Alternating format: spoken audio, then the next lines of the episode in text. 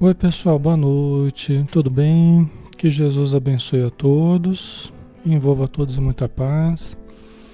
Que bom estarmos juntos novamente, né?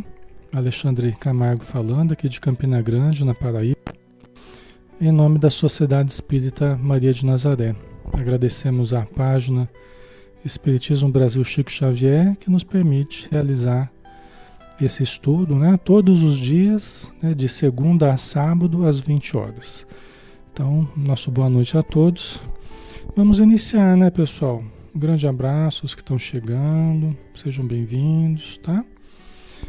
Vamos começar então, vamos fazer a prece, né? E aí a gente inicia o estudo da noite. Vamos então unimos o nosso pensamento Senhor Jesus, obrigado, Mestre querido, pelas bênçãos que temos recebido todos os dias, pelas oportunidades desde que abrimos os olhos até o horário em que vamos dormir e além, durante as horas do sono, do desprendimento, as atividades noturnas, as oportunidades maravilhosas que temos para conviver com os bons espíritos, para convivermos em família, para convivermos com os amigos de ideal, para convivermos com os amigos espirituais que nos cuidam, que nos amam com infinito carinho, com infinita ternura, nos protegendo e nos intuindo sempre para o melhor. Abençoa, Senhor Jesus, todos os lares que estão ligados a nós neste momento, ligados a Ti, através do fio da oração que possamos, através desse hífen que nos conecta, possamos absorver das energias do alto, nos reabastecer, possamos nos reequilibrar, nos harmonizar conosco e com a vida. Pedimos também os teus benefícios, o teu auxílio para os nossos irmãos a vida espiritual ainda necessitam, que estão sofrendo dores atrozes, desesperos, aflições, que possam todos receber o auxílio espiritual através dos hospitais, através dos postos de socorro que estão espalhados mundo afora nas regiões espirituais próximas à Terra. Mas que seja feita a tua vontade, a vontade de Deus, hoje e sempre, Senhor. Que assim seja. Muito bem, pessoal.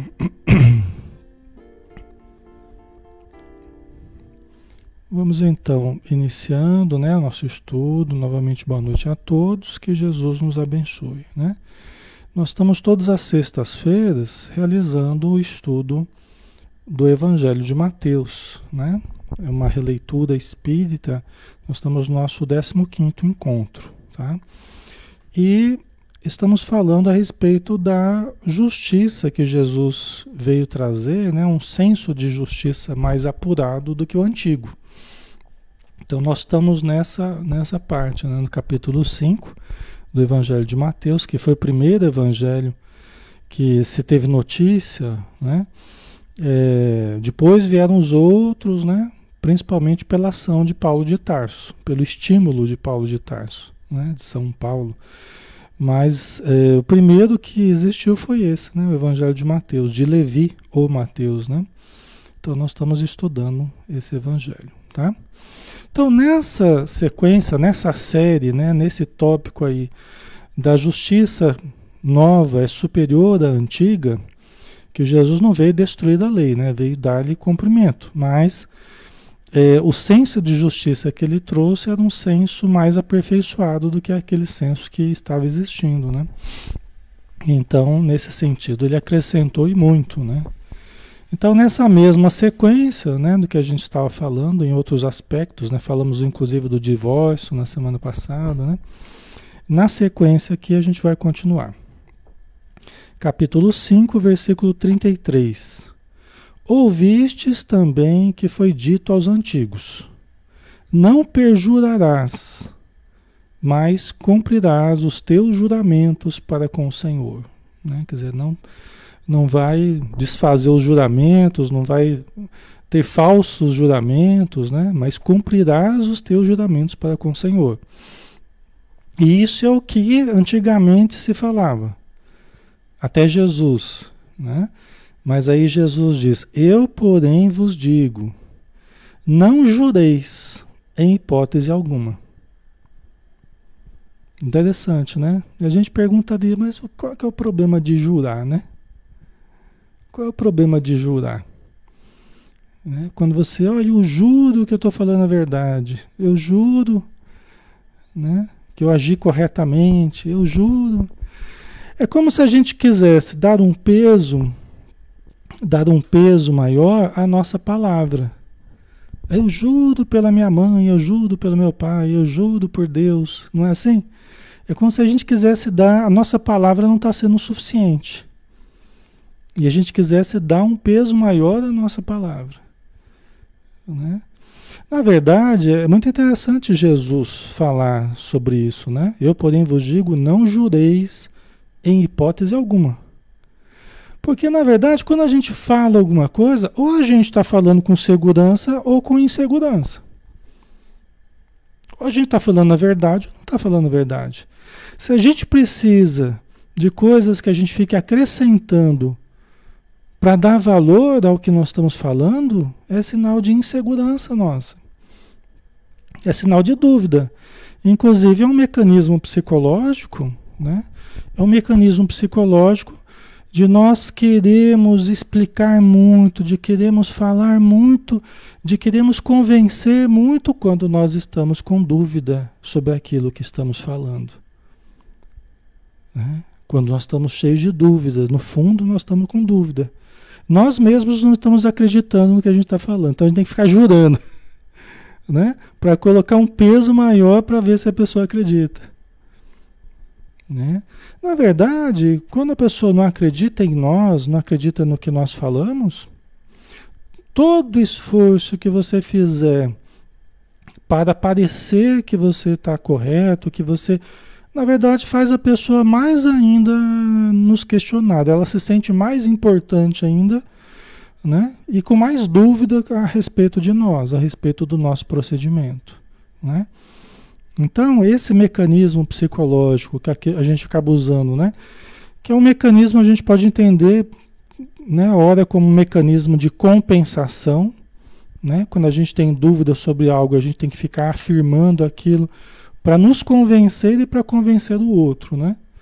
Então, Jesus, né, ele tinha um conhecimento tremendo, né?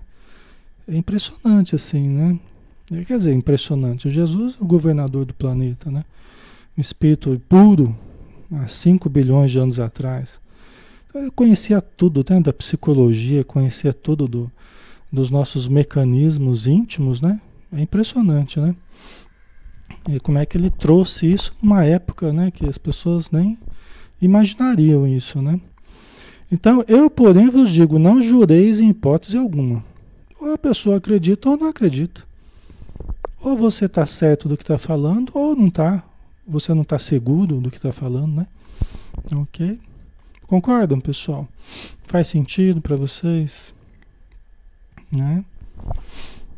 Todos que estiverem chegando, quem estiver precisando de ajuda, tá? É, estamos aqui à luz da oração, à luz do, dos ensinos de Jesus, tudo que nós estamos conversando aqui é de utilidade para nós, faz bem para nós, é terapêutico, tá? Então vão se achegando, vão se tranquilizando, confiando, né? Que os espíritos amigos estão cuidando de todos. Mantenhamos a calma, tá? Todos serão atendidos. Quem precisar conversar conosco posteriormente pode nos chamar, ou alguém, né? Que pode conversar até durante o estudo, à parte, né? Então fique à vontade. Nós estamos aqui para ajudar e recebendo ajuda da espiritualidade, tá? Todos os lares estão sendo atendidos nesse momento, tá? Ok? Então Jesus fala, né? Eu, porém, vos digo: não jureis em hipótese alguma Aí ele fala aqui, né, dando sequência a, a esse versículo, né, e, e ao raciocínio de Jesus, né, nem pelo céu, que é o trono de Deus, nem pela terra, porque é o escabelo dos seus pés, nem por Jerusalém, que é a cidade do grande rei. Nem jures pela tua cabeça, Porque tu não tens o poder de tornar um só cabelo branco ou preto. Quanto mais eu nascer cabelo. Né? Olha, interessante, né? Jesus está dizendo: você não tem controle sobre as coisas. Você não tem controle sobre a maioria das coisas na sua vida. E não adianta você querer controlar também o pensamento do outro. Porque quando a gente quer convencer o outro de qualquer jeito, a pessoa não está acreditando, mas eu juro, você tem que acreditar em mim, você tem que acreditar em mim, tá, né? Nós não temos controle sobre o que as pessoas pensam. Nós não temos controle, pessoal. As pessoas ficam doidas querendo controlar o pensamento dos outros. Nós não temos controle sobre o pensamento dos outros, né? Então não adianta que a gente querer jurar para controlar. Né? É uma tentativa de controlar o outro, né? de convencer o outro. E aí Jesus já está dizendo, ó, não, não jura nem pelo céu, nem pela terra, nem pelo, por Jerusalém, nem pela tua cabeça não jure. Muito mais pela cabeça dos outros, né?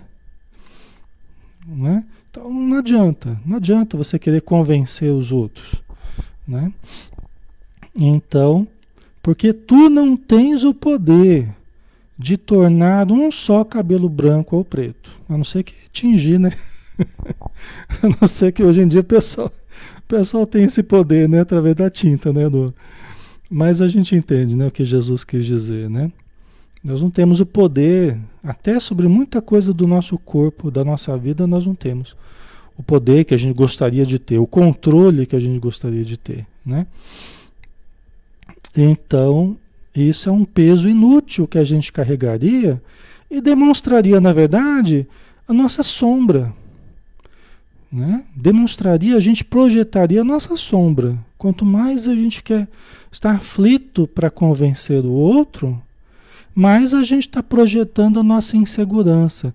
Por quê? Porque eu preciso que o outro acredite em mim né, para eu me sentir bem. Porque não é suficiente eu acreditar em mim. Eu não estou acreditando em mim. Entendeu? Então não está sendo suficiente.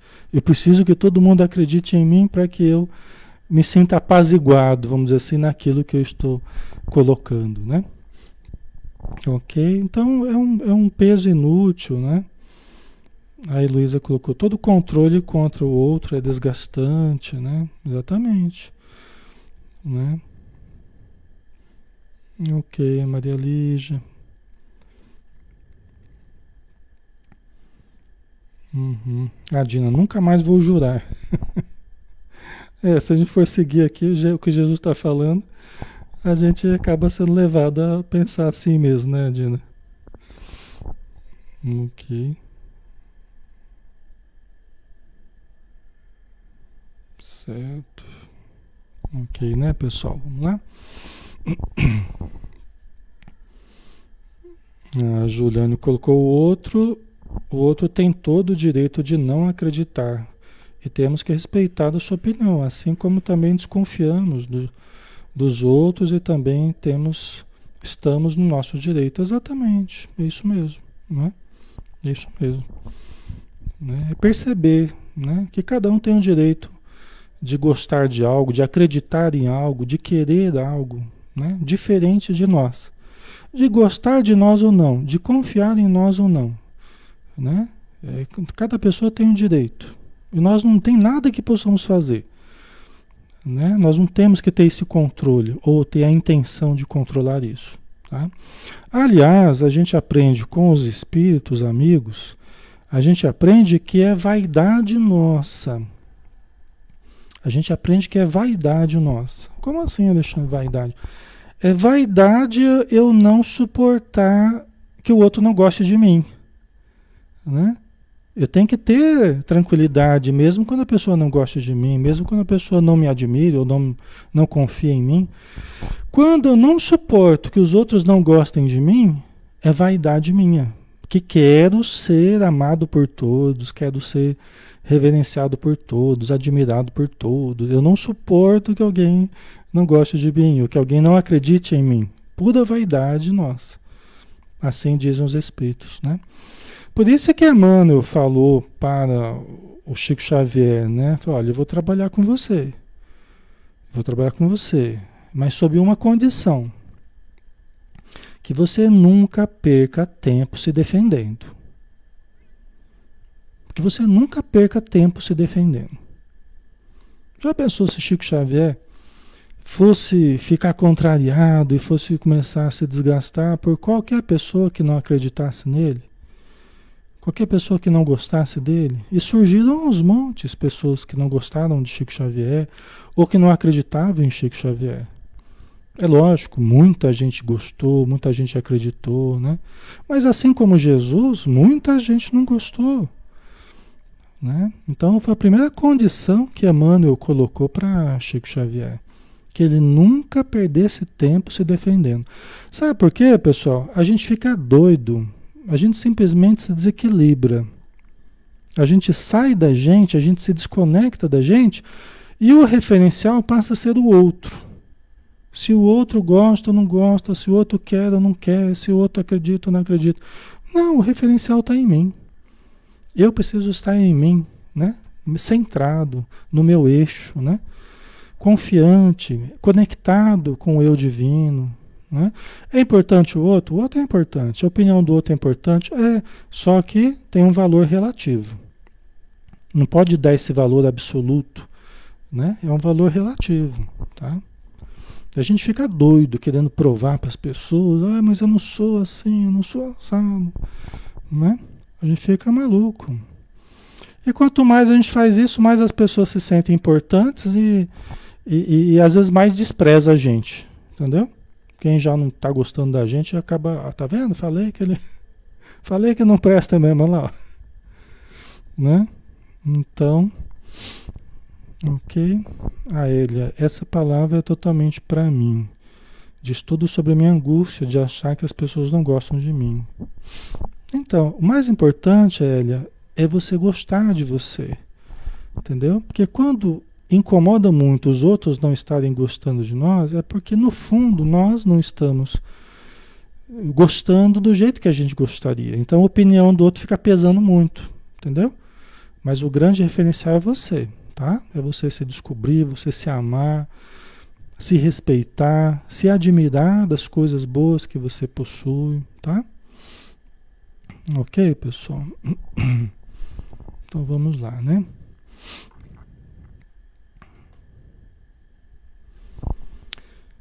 Aí está gran, a grande questão, né? No versículo 37. Seja o vosso sim, sim, e o vosso não, não. O que passa disso vem do maligno. Olha que interessante, né? Jesus falando. O que passa disso vem do maligno. Tá? Porque o que passa disso são os nossos mecanismos de defesa. São a compensação, a racionalização, né? A gente fica tentando explicar, tentando justificar, tentando, né? Seja o vosso dizer sim, sim, não, não. Sim da mente, sim do coração, não da mente, não do coração. Né? Quer dizer, eu estou integrado, estou consciente, estou lúcido, né? estou fazendo um discernimento de uma certa situação e com segurança. Estou seguro do que estou fazendo. Entendeu? Então, sim, sim, não, não. O que passa disso vem do maligno. É, o que passa disso é essa compensação de eu querer convencer, de eu querer explicar, justificar. Esse negócio da gente ficar justificando, pessoal, né? Quando a gente erra alguma coisa, quando a gente pisa na bola, nada mais correto do que a gente falar, falar, desculpa, errei, Ponto. Aí você fica justificando. Não, porque foi isso, foi aquilo, foi. Né? Fica tentando racionalizar a coisa. Fica tentando torcer a coisa para fazer parecer que não foi uma pisada de bola, que foi. Né? Na verdade, isso aí a gente só projeta a sombra. A gente só projeta a nossa insegurança. Né? Não adianta de nada. Por isso que Jesus fala, procede do maligno. né? É nesse sentido, né? Procede, procede da, da, do nosso lado sombrio, da nossa insegurança, né? Tá? Ok. Certo. O Manuel, o nome disso é humildade. É verdade. É. é. E olha que interessante, a humildade, né? Pegando o gancho aí do, do Manuel, a humildade, né? A humildade é a exata percepção de quem somos, de como estamos, né? do que necessitamos, né? das fraquezas até que temos, das forças também. Mas a humildade é a exata percepção de quem somos, né? pelo menos a mais aproximada né? da verdade possível. Por que isso? Porque quando nós nos subestimamos a nós mesmos, não é humildade. Tá? Até a Joana de Anjos fala, ó, jamais se subestime. Jamais se autodeprecie. Nunca ficarmos falando mal da gente mesmo, ficarmos nos autodepreciando, não é? Nos colocando para baixo. Né? Então, isso não é humildade. Frequentemente é a face oculta da vaidade. Assim também como a superestimação, ou seja, sempre quando é para baixo e para cima, não é expressão da humildade. Então a humildade está no meio, né? a humildade está na exata percepção, ou a mais aproximada possível do que somos realmente, né? de como estamos, né? Em termos de, de, de potencialidades, em termos de fragilidades também. Né? O que sair disso já vai para o lado do, do equívoco, né? do orgulho, da vaidade. Né? Ok. Certo, pessoal. Tá fazendo sentido para vocês?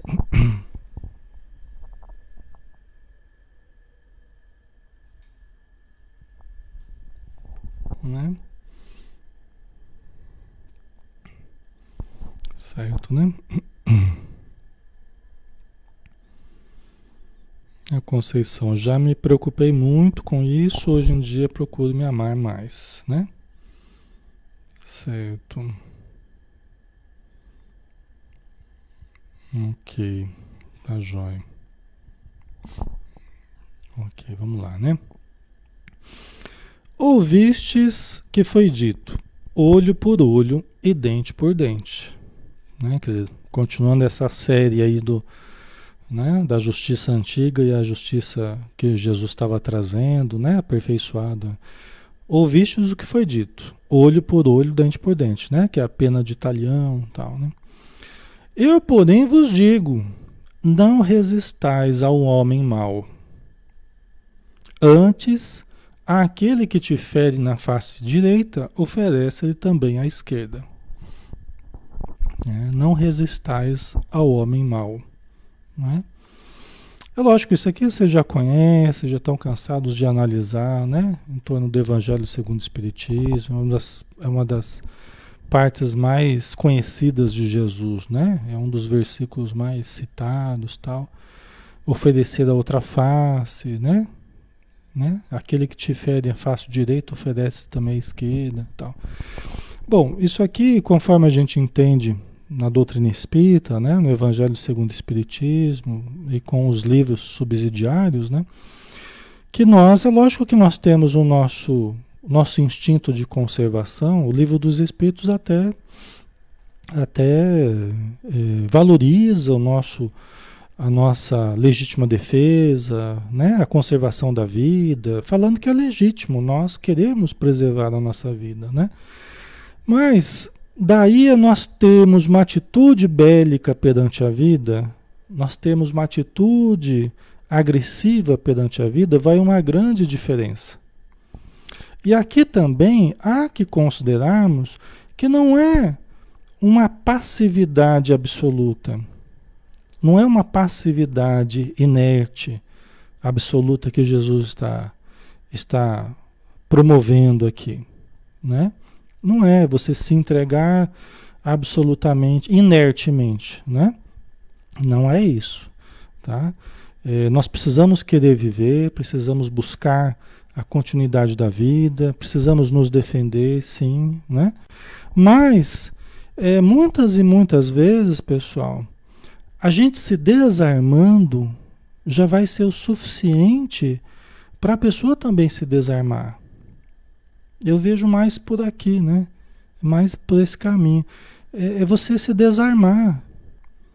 Por quê? Porque quando a pessoa percebe que você não está preocupado em estabelecer uma pugna, né? Quando a pessoa percebe que você não está preocupado em, em estabelecer uma, uma competição, né?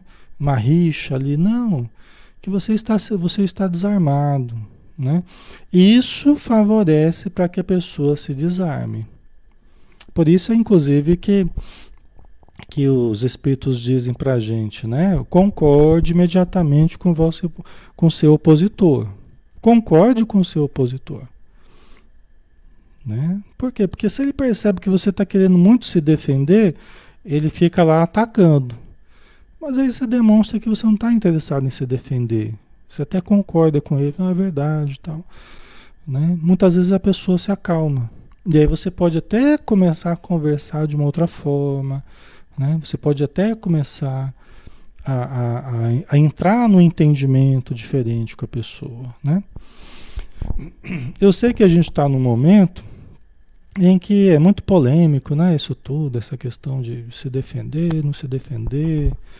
A gente está no momento, essa questão da arma, não, não ter arma, ter arma e tal, né?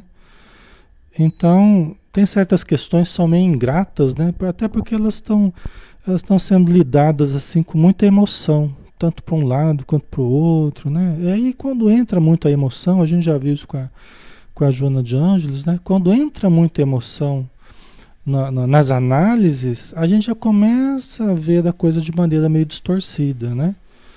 Então, eu não acho que há fórmulas prontas para todos os casos, não acho. Acho que cada caso vai ter que ser vivido por nós, vai ter que ser sentido por nós, né? Nós vamos ter que saber escolher né, os melhores caminhos. O que a gente puder fazer de modo a nos desarmarmos perante a vida, nós não estabelecermos uma guerra com a vida, eu vejo pessoas guerreando com a vida, guerreando com as pessoas, né? brigando com os inimigos imaginários. E na verdade ela está brigando com ela mesma. Ela está mantendo uma atitude bélica perante a vida, né? E na verdade está brigando consigo mesmo. Nosso, nosso maior inimigo é o nosso ego. Sempre foi. Sempre foi e, e continua sendo o nosso ego. Esse é o nosso maior inimigo. O problema é que os nossos conflitos transbordam de nós e a gente fica projetando ao nosso redor nas pessoas e ficamos brigando com as pessoas, brigando com a vida. Né? Brigando com a vida. Então Jesus falou: isso é desarme, né? Você desarme. Não fica resistindo. Né? Não fica resistindo. Às vezes, ouve um pouco mais do que a pessoa está falando. Né? Deixa ela fazer do jeito que ela quer.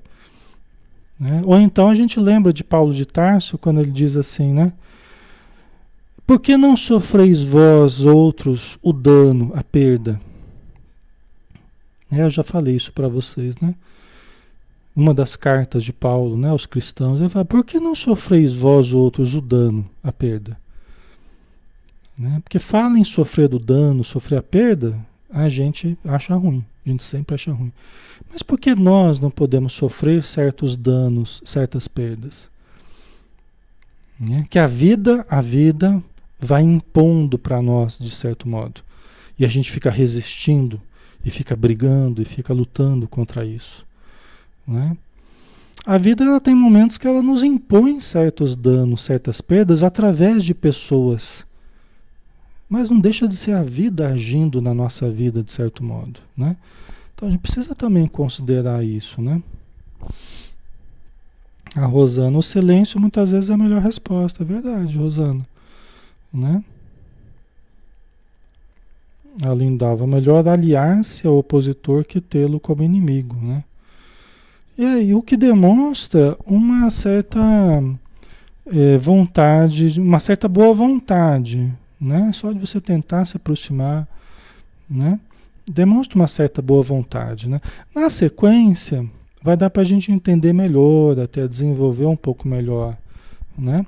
Essas frases, algumas frases específicas de Jesus, elas dão margem a entendimentos assim muito, muito diferentes, né? É, E, e não, não, tem como a gente mudar isso, né? Cada um vai interpretar de uma forma específica, né? Eu posso estar errado na maneira que eu estou interpretando, mas o, o, modo como a gente compreende isso é, é dessa forma por enquanto, né? Hoje em dia a gente vê assim na prática, lidar com os filhos, lidar com a vida, né? A gente tem que ir buscando o caminho do meio, né?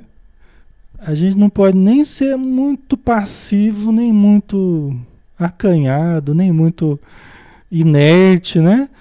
Mas também a gente não pode ser de ficar agredindo, ficar se rebelando a tudo, né? Então a gente tem que buscar um caminho do meio, né? Tem até aquela história da, da, do sábio e da serpente, né? Vocês conhecem a história do sábio e da serpente? Que os espíritos amigos até usaram, Emmanuel usou essa, essa historinha é, no início de um dos livros do André Luiz. Eu não lembro se foi Os Missionários da Luz, eu não lembro qual livro do André Luiz que foi. No prefácio, Emmanuel colocou a história do sábio e da serpente. Né? Que tinha um, uma estrada, uma, uma estradinha de terra que ligava duas cidades, né? E tinha uma serpente que estava apavorando no meio do caminho. Todo mundo que passava ali, a serpente atacava, né? E mordia e, e era aquela confusão, né? Então o pessoal estava todo preocupado com a serpente. E um, um sábio, né, um velho sábio, foi ver a situação, como é que era. Ele foi visitar a tal da serpente lá. Foi lá no caminho, né, na estradinha lá, para ver a, a, questão da serpente. E a serpente, o velhinho passando, a serpente avançou para ele. O velhinho, tchum, já sabendo, já pegou a serpente e falou assim: Que isso, minha irmã? Você não pode fazer, você não pode ficar atacando qualquer pessoa que passa no seu caminho, né? Aí explicou para ela, conversou, tal. Aí a serpente foi, né? Entendeu o que o, o que o velho falou para ela e, e se retirou, tal. E a partir dali, a serpente, tudo que as pessoas faziam, as pessoas que passavam no caminho, ela não reagia mais. E aí as pessoas começaram a tirar pedra, começaram a, pegar ela, jogar e machucar, e não sei o que. Não. E porque ela não, ela não reagia mais, né? Aí o, o velho sábio, né? Ele lembrou da serpente e falou, vou lá ver como é que tá a serpente, né? Aí chegando lá para visitar a serpente, a serpente estava lá, a cobra estava lá, toda machucada, toda desanimada e tal, né? E perguntou, nossa, o que aconteceu com você, minha irmã? Né? Falou, ah, o senhor falou que era para não ficar atacando as pessoas e tal, né? Aí o velho falou assim: Olha, você entendeu mal. Eu falei que você não deveria ficar atacando qualquer pessoa que passa no, pelo caminho. Mas você tem que, às vezes, mostrar os seus dentes e fazer os seus silvos. Né? Para certas pessoas, você tem que mostrar de vez em quando os teus dentes e, e fazer os teus barulhinhos.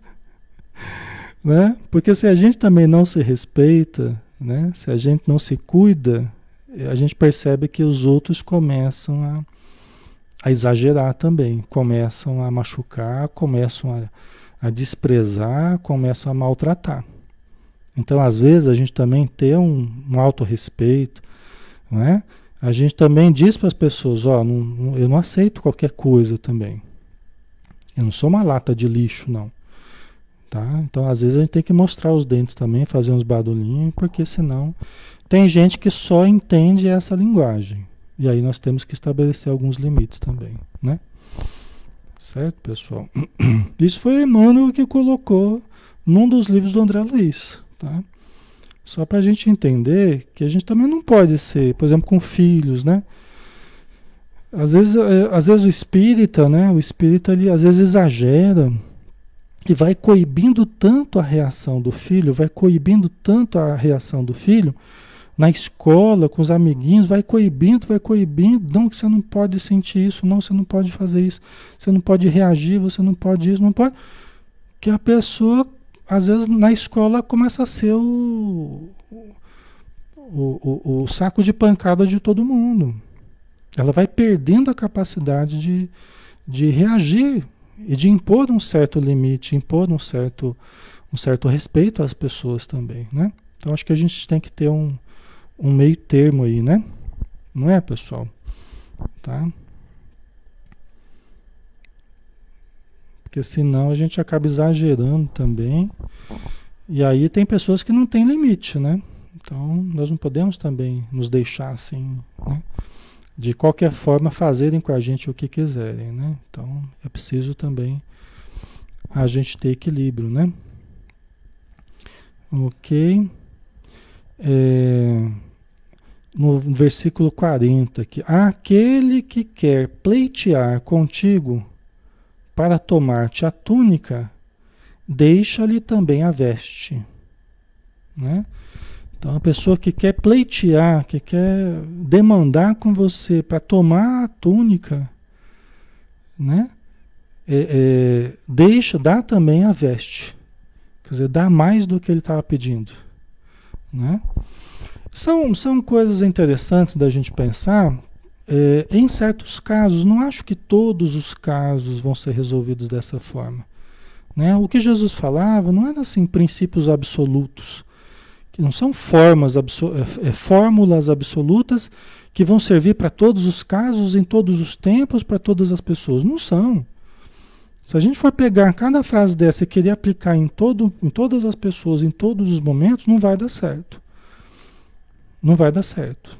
Né? A gente vai orientar mal as pessoas, a gente vai causar problemas na vida da pessoa. Né? Então a gente tem que relativizar. Né? Tem situações que vale mais a pena você dar o um anel para não perder o dedo. Né? Tem situações que você tem que se desprender. Sabe? Aquilo ali vai custar muito, aquela demanda judicial, aquela coisa vai atrasar sua vida, vai vincular você a, a, um, a uma energia que não precisava, sabe? É aquela história que o molho sai mais caro que o peixe, às vezes, né? Só o desgaste que você vai ter com certas coisas não vale a pena. Então tem coisa que, ó, dá logo o que está querendo, pronto, resolveu. Vamos para frente, vamos produzir, vamos trabalhar, vamos, né? Tem coisas que podem ser resolvidas assim, outras já não dá. Né? São situações específicas que a gente vai ter que usar a paciência, vai ter que usar o jogo de cintura, o diálogo, vai ter que resolver com calma a situação. Né? Então a gente vai ter que analisar cada caso. Não adianta a gente pegar também uma frase dessa e querer resolver todos os nossos problemas dessa forma. Né? A gente vai acabar é, é, não conseguindo resolver né? da, da forma que precisava, né, pessoal? Por isso que conhecimento espírita, conhecimento de Jesus, tem que sempre ser aliado ao bom senso, aliado ao discernimento, à contextualização. Tá? Nós temos sempre que contextualizar as coisas, né? Porque senão a gente, a gente vai cometer muitos equívocos, né? Ok. A Socorro colocou, né? O que custa a paz é caro demais. Então, isso pode ser um princípio norteador para a gente, né? É, pode ser um princípio norteador, que ajude a gente a se nortear. Falar, tal coisa está custando muito a minha paz. Minha paz né, é o mais importante que eu tenho, né?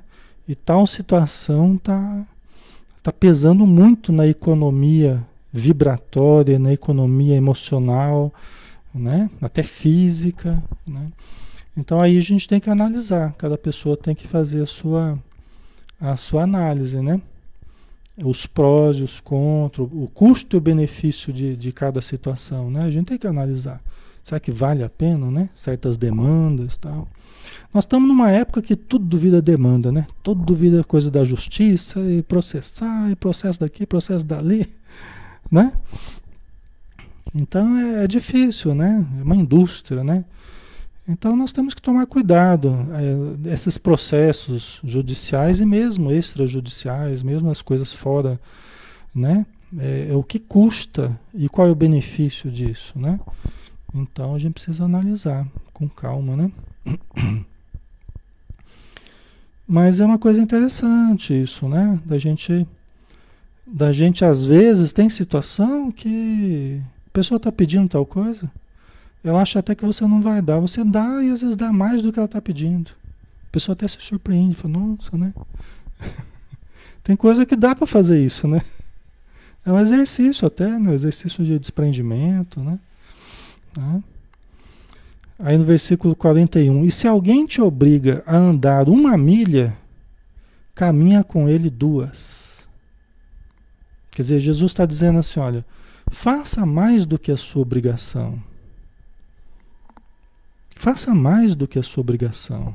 Vai além. Porque havia uma lei, pessoal, havia uma lei na época ali de Jesus, havia uma lei que se qualquer romano, porque Roma, né, os romanos sitiavam ali a Palestina, né? A Judéia, Samaria, Galiléia tal. Então eles sitiavam, eles controlavam, né? A Palestina estava dominada pelos romanos, como grande parte do, das terras conhecidas do planeta, né? Tinha uma lei que se um romano, um cidadão romano, é, estivesse carregando um fardo, carregando um peso qualquer, e encontrasse um judeu no meio do caminho, ele poderia pedir, poderia exigir, fazia parte da lei, que o judeu carregasse aquele peso, andasse mil passos com ele, ou uma milha, como foi falado aí, né? que o judeu teria que carregar aquele peso mil passos junto com, junto com o, o romano. Aí depois ele estava liberado. Olha que humilhação que era para os judeus na época, né? Era quase que um processo de escravização mesmo, né? E Jesus falar isso, ó, se alguém te pedir para andar uma milha, anda com ele duas. Ou em algumas versões, né? Se alguém te pedir para andar mil passos, anda com ele dois mil. Olha que humilhação que era para os, os judeus, né? É, é, como é que eles sentiriam isso de uma forma humilhante, né? Mas o que Jesus queria dizer é assim: faz mais do que a tua obrigação, demonstra boa vontade. Dai a César o que é de César, a Deus o que é de Deus, né? Exercita boa vontade. Pode ser, e aí já tá, é o entendimento de Paulo de Tarso, né? Pode ser que no meio do caminho você conquiste a simpatia daquela pessoa que está sendo um patrão difícil, que está sendo um familiar difícil, que está sendo um, né, uma pessoa difícil na sua vida, que está exigindo que você ande mil passos com ele, de várias formas diferentes, né? Esse mil passos aí. E de repente você cede, faz a vontade da pessoa. Ao invés de ficar resistindo, faz a vontade da pessoa. Então tá, vamos lá, vamos fazer do jeito que você quer. Né? É um apelo para que a gente, às vezes não acreditando na coisa, a gente tenha boa, boa vontade. Não, vamos fazer do jeito que você quer, do jeito que você está querendo. E vamos conversando, a pessoa vê a sua boa vontade, né? Se ele vê a sua má vontade, ele já vai querer que você anda mais até do... né? Mas ele vê a sua boa vontade, você vai puxando conversa tal, né? E, e, e, no meio do caminho pode se transformar até numa amizade. Paulo de Tarso foi mestre nisso, né? Paulo de Tarso teve que aprender a fazer isso, né? Contra a vontade dele, ele teve que domar a si mesmo para, para lidar com certas situações, né? Ok? Então, é, me parece assim um convite de Jesus para que a gente, né? A gente demonstre boa vontade perante a vida, até perante o suposto inimigo, aquele que está te causando problema. Quem sabe você acaba conquistando a amizade dele, né? E é uma pessoa que pode ser importante na sua vida depois, né? A socorro, né? Transforma estranhos em amigos, né? Ok. A Lia né, colocou, é aquele tal negócio que muitos querem sempre ganhar nas discussões. O fato de calarmos não quer dizer que estamos errados, né? Cada um que fique com a sua verdade, né? É, então, exatamente. Né? Isso mesmo. É. Ok.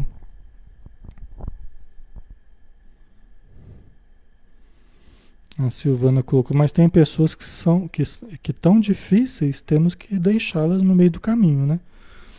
É, Silvana, tem situações e situações, né? Tem algumas que, que se torna é, dificílimo, né? A convivência, por vários motivos, né?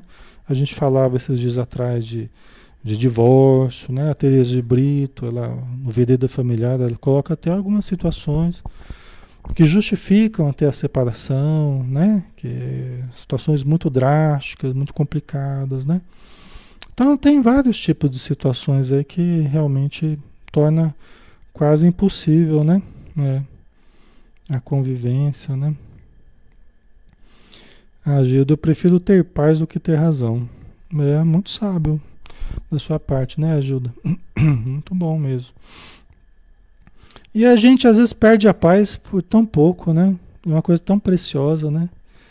A pessoa fala assim, ah, eu tô ansioso para viver em paz, né? É, nosso grande problema não é de fora, a gente volta a falar. Nosso grande inimigo, o grande, é, é, o grande sabotador da nossa paz somos nós mesmos, viu? Não são os outros, não. E a gente a pessoa fala assim, ah, eu estou ansioso para viver em paz, né? Só que nunca consegue a paz, porque a ansiedade não, não combina com paz, né?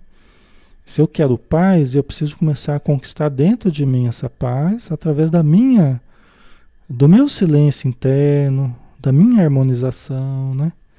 Mas às vezes a gente não tem paz, a gente fica esperando a paz de fora, né? E aí a paz de fora está mais difícil ainda, né? Então nós temos que começar essa paz dentro da gente, né? Por isso que falam que não tem caminho para a paz, não é? A paz é o caminho, não é? Não tem caminho para a paz. A paz é o caminho. Ou seja, nós vamos chegar a atingir a paz. Não é um lugar que eu vou chegar. Quando eu desencarnar, paz. Tá assim de gente que desencarnou e não está em paz. Concorda? Então não é o lugar, né? Aquela coisa né? E o outro lugar vai trazer paz, né? Frequentemente é é a transferência né, daquela, da responsabilidade por conquistar a paz para o mundo de fora. Né? Eu estou transferindo para fora.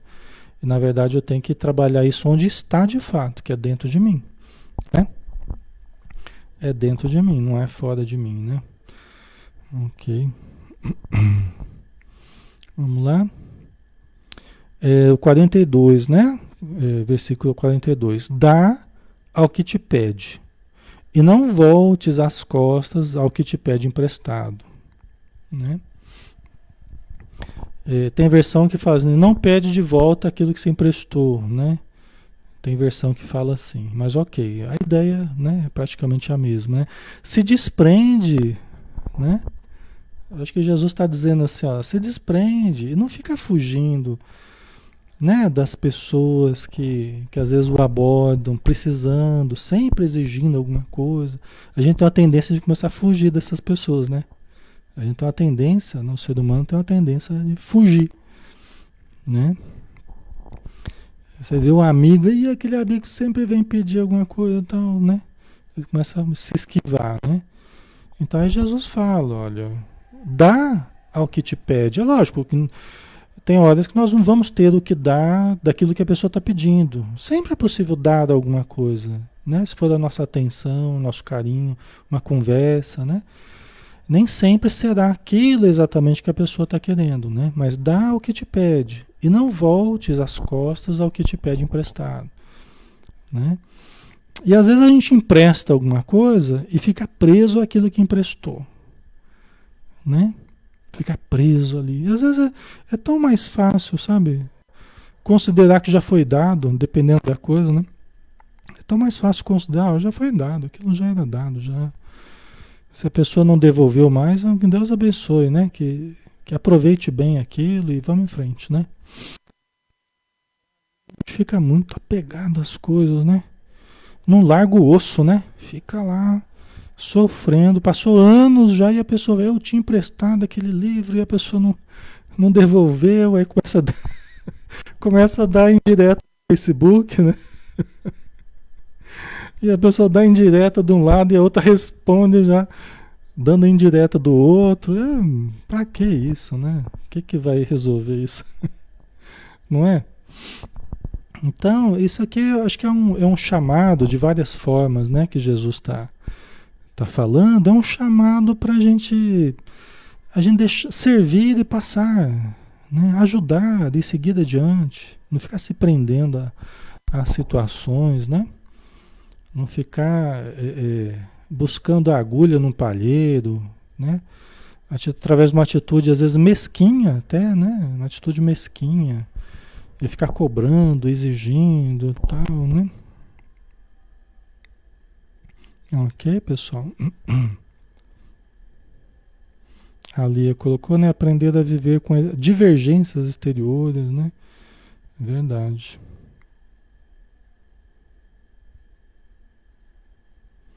A Dina. Eu falava isso. Moro só e não adiantou. Sempre tem um filho ou neto para te dar minha paz. Filho, como é que é? Filho criado, trabalho dobrado, né? É isso? Não é assim que o pessoal, o pessoal fala, né? O dito popular. Você pensa assim, ah, o pessoal vai crescer, agora eu vou descansar, agora que eu vou aproveitar, né? E aí o pessoal cresce e aumenta ainda mais os conflitos, né? as necessidades, né? Mas faz parte da, da das, das dificuldades naturais da vida, né? Ok. Vamos lá. Então nós temos uns minutinhos ainda, né? Vamos aproveitar.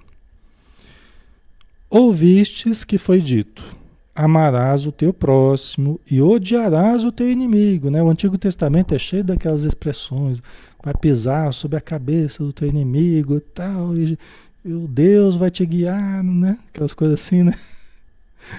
Só que Jesus vem com outra proposta, né? Nessa proposta bélica, inclusive usando Deus dentro dessa proposta bélica, o Senhor vai te guiar, né? Então não é bem assim, né? Jesus já traz uma coisa diferente, né? Então, ouvistes o que foi dito: amarás o teu próximo, aquele que é está perto de você, teu familiar, teu amigo, tá? e odiarás o teu inimigo. Isso, a justiça antiga, né? Eu, porém, vos digo: amai os vossos inimigos e orai pelos que vos perseguem. Né?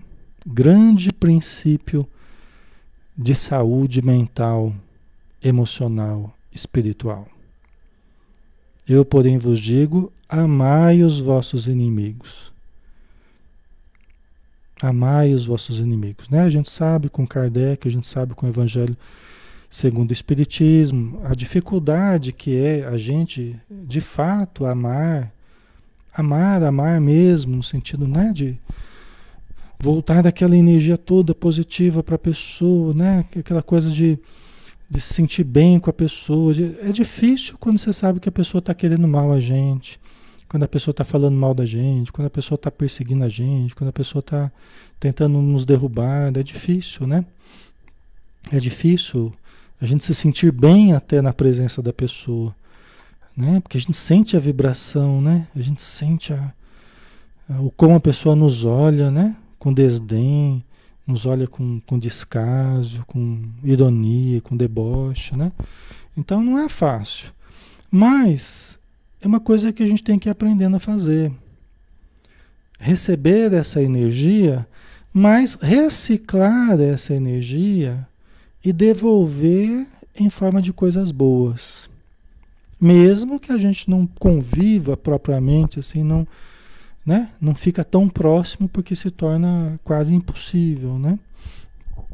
E até por uma questão de, de, de, de, manter a nossa saúde, às vezes a gente toma uma distância estratégica, né? Porque é muito, muito doloroso ficar ali naquela energia, vai até adoecendo a gente, dependendo do caso, né?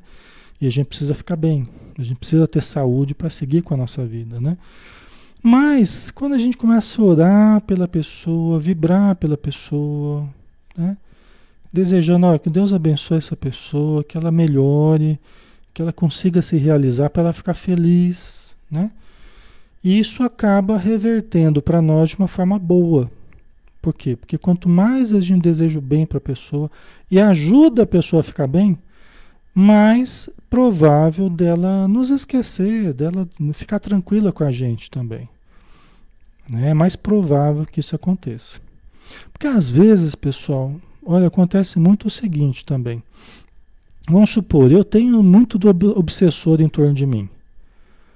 Aí a pessoa, por um problema, uma besteira lá, a gente fica um clima meio estranho, a pessoa está pensando mal de mim, a pessoa está querendo meu mal, está falando mal. O que, que ela faz? Ela atrai para ela meus obsessores que vão passar a usá-la contra mim. Porque eles enxergam nela uma possibilidade. Olha, essa pessoa aqui, ela pode ser útil para gente. Porque ela não gosta do Alexandre. Então vamos lá, vamos tentar fazer a cabeça dela, né? Vamos lá martelar a cabeça dela para ela aprontar com o Alexandre. Vocês entendem por que, que não vale a pena a gente ficar cultivando essas essas picuinhas, essas, né? Esses problemas, às vezes mesquinhos, essas coisas, não vale a pena. Porque ora a pessoa atrai os meus obsessores para ela, para usá-la contra mim, ora eu atraio os obsessores dela, né? E me usam contra a pessoa. E a gente que trabalha, a gente que trabalha com reunião mediúnica, a gente sabe que isso acontece muito, é das coisas que mais acontecem, pessoal. E a gente às vezes não percebe que isso está acontecendo. Né? Tem os nossos obsessores e tem os obsessores da, das, pessoas, das pessoas, né? Mas às vezes até eles ficam fazendo parceria no plano espiritual. Fala, nós ajudamos vocês e vocês nos ajudam. Para prejudicar os dois. né? Então quem ganha disso aí? Né? Só quem acaba ganhando são os obsessores que acabam destruindo a minha vida e destruindo a vida do outro e se divertem com isso, né? Então, isso que Jesus falou, eu, porém, vos digo: amai os vossos inimigos e orai pelos que vos perseguem. Por quê? Porque você sai da frequência. Ele pode estar querendo mal seu, né? Mas você não está. Então você sai daquela frequência, você não fica alimentando aquela frequência. Né? Você não fica se identificando com aquela energia patológica que a pessoa está irradiando. Cada um é dono da energia que irradia. Se a pessoa quer viver irradiando aquilo, ela vai viver, mas vai viver sozinha irradiando aquilo. Porque eu não vou entrar naquela frequência dela. Eu vou vibrar amor para ela. Eu vou vibrar coisas boas para ela. Se ela quiser vibrar o mal para mim, ela vai acabar ficando sozinha em, em, torno do mal que ela está criando. Ela vai ser a maior prejudicada, porque eu, eu vou sair dessa sintonia. Entendeu? Posso ser gentil com a pessoa, posso cumprimentar. E se alguém vem perguntar para mim, eu falo bem. Ah, mas a pessoa falou mal de você, viu, Alexandre? Mas ah, eu não tenho nada contra a pessoa. E para mim também não importa se ela falou mal, é problema dela. O que importa é o que eu faço para a pessoa, não é o que a pessoa faz para mim. Eu não posso é ficar dando recibo. Né? Quer dizer, todo mal que me chega, eu registro aquilo e devolvo aquilo. Né? E dou recibo. Ah, acabei de receber as suas energias. né? Acabei de receber aqui, eu já estou devolvendo. Né? Aí, aí é ruim. Né? Porque aí fica essas pugnas que muitas vezes se estendem até no plano espiritual. Por isso que Jesus falou: reconciliai depressa com vosso inimigo, enquanto estais a caminho com ele, antes que ele te entregue ao, ao juiz, o juiz oficial de justiça e, e você seja metido na cadeia. Né? Não é, pessoal? Então, a gente não alimentar no, o fogo com gasolina. Né? Você tem que usar o material é, é, isolante ao invés do material comburente. Você quer apagar um incêndio? Então não use combustível, né? use o material isolante. Qual é o material isolante? O material da tolerância, da paciência, do amor, do respeito, né? Ok? A maledicência é material comburente. O ódio material comburente. A irritação, material comburente. As queixas, né? Tudo isso é material comburente, né? Nós temos que usar o material isolante. Isso serve com todo mundo, serve com marido, esposa, filho, pai, mãe, né? A gente tem que usar, aprender a usar mais o material isolante do que o material comburente. Tá? Certo. Então, orar por todas as pessoas, principalmente aquelas que mais nos prejudicam, aquelas que supostamente a gente tem mais dificuldade, ou que realmente, né? É, ou que elas têm dificuldade com a gente. Então, essas pessoas a gente tem que orar mais por elas. Principalmente os obsessores nossos, né? Que são aqueles que são nossos inimigos declarados, a quem um dia nós prejudicamos muito e por isso estão no nosso encalço. Alexandre, mas eu não sei quem são os meus obsessores. Eu nunca conversei com eles. Eu sei que eles existem, eu, eu sinto, mas eu não, não sei quem são. Então, não importa, tá? Não importa. Se você pressente que tem mesmo em torno de você pessoas que estão causando dificuldades, transtornos, doenças, desavenças, ore por esses espíritos. Ore por eles. Ore, ore com amor, ore com carinho. Peça perdão, mesmo sem se lembrar do que aconteceu. Peça perdão, né? Fale com sinceridade, né? Porque se eles estão próximos de nós, é porque tem motivo. Eles não estariam à toa perto de nós. Muito menos uma atitude vingativa, uma atitude negativa, né? Eles não estariam à toa perto de nós, tá? Então, é vibrarmos. E quanto mais a gente vibra amor para todas as pessoas, para a vida, para todo mundo, faz um exercício diário de leitura, de oração, de vibração para todos. Mais o nosso campo individual se expande, se ilumina, se engrandece. Mais o nosso campo vibratório se irradia, se fortalece. Tá? E nós passamos a viver no eixo central desse campo iluminado em que nós vamos criando, né? Esse campo que nós vamos criando, tá?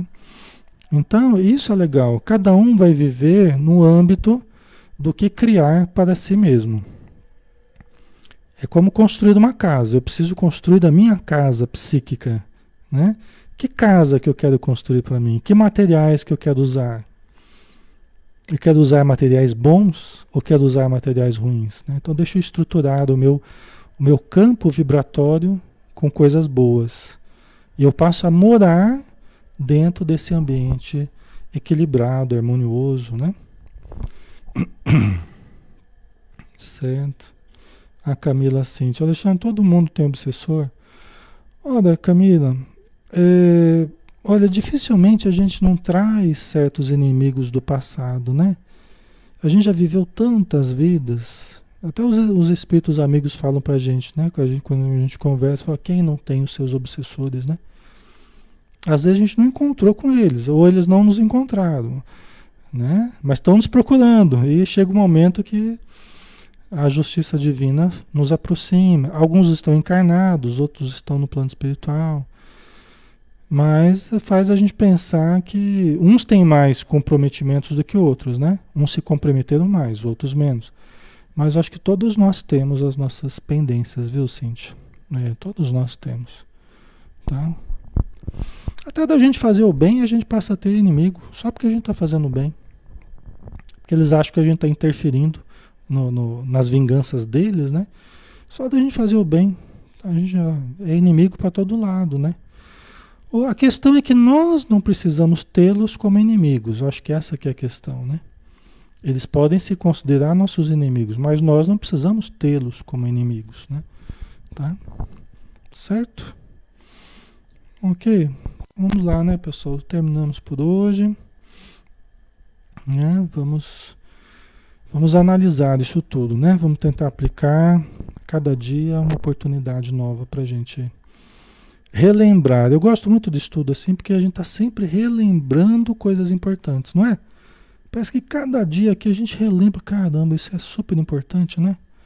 Eu mesmo estou fazendo estudo, eu gosto de ouvir depois também, até para relembrar mesmo as coisas, né? Caramba, isso é muito importante, né? Como é que a gente esquece de vez em quando essas coisas, né?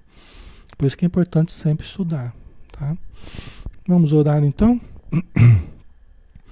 Obrigado, Senhor Jesus, obrigado aos espíritos amigos, obrigado a todos aqueles que estão nos amparando neste momento. Obrigado pela oportunidade do estudo, da reflexão, de discernirmos as melhores atitudes daquelas que não são funcionais para nós, não são tão úteis mais na nossa vida como foram no passado. Então, Senhor, que nós saibamos reciclar o nosso íntimo, transformando-nos verdadeiramente. Abençoa a nossa noite, que possamos continuar os estudos, continuar as, as vivências que temos em comum, fortalecendo os elos de fraternidade, ampliando a nossa família espiritual e engrandecendo o nosso, a nossa vivência espiritual. Muito obrigado por tudo, Senhor. Dispensa-nos na tua paz. Que assim seja. Muito bem, pessoal. Novamente, minha gratidão. É sempre um prazer estar aqui com vocês, tá? Sempre uma, uma alegria muito grande. Amanhã né, a gente tem o Ação e Reação do André Luiz, né? Às 20 horas, tá bom? Então, amanhã estamos juntos novamente. Um abração, pessoal. Fiquem com Deus. Até mais.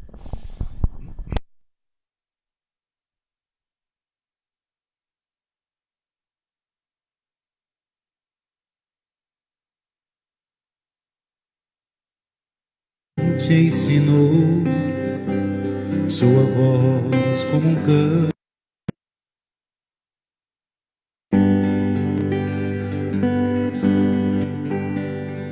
Mestre Jesus,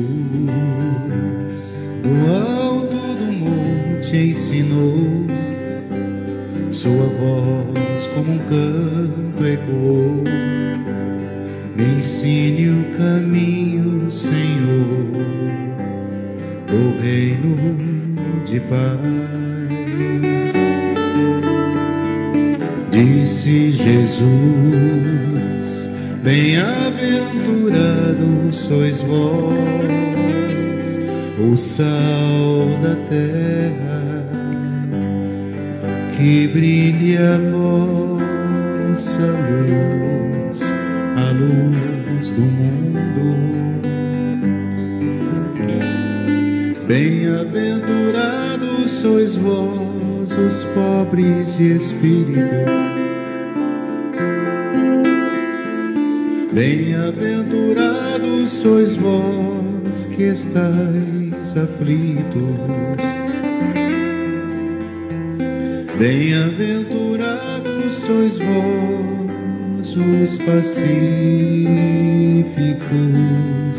que brilhe a vossa luz, a luz do mundo. Bem-aventurados sois vós, os limpos de coração. Bem-aventurados sois vós, os que perdoam. Bem-aventurados sois vós os que choram, que brilhe a vossa luz,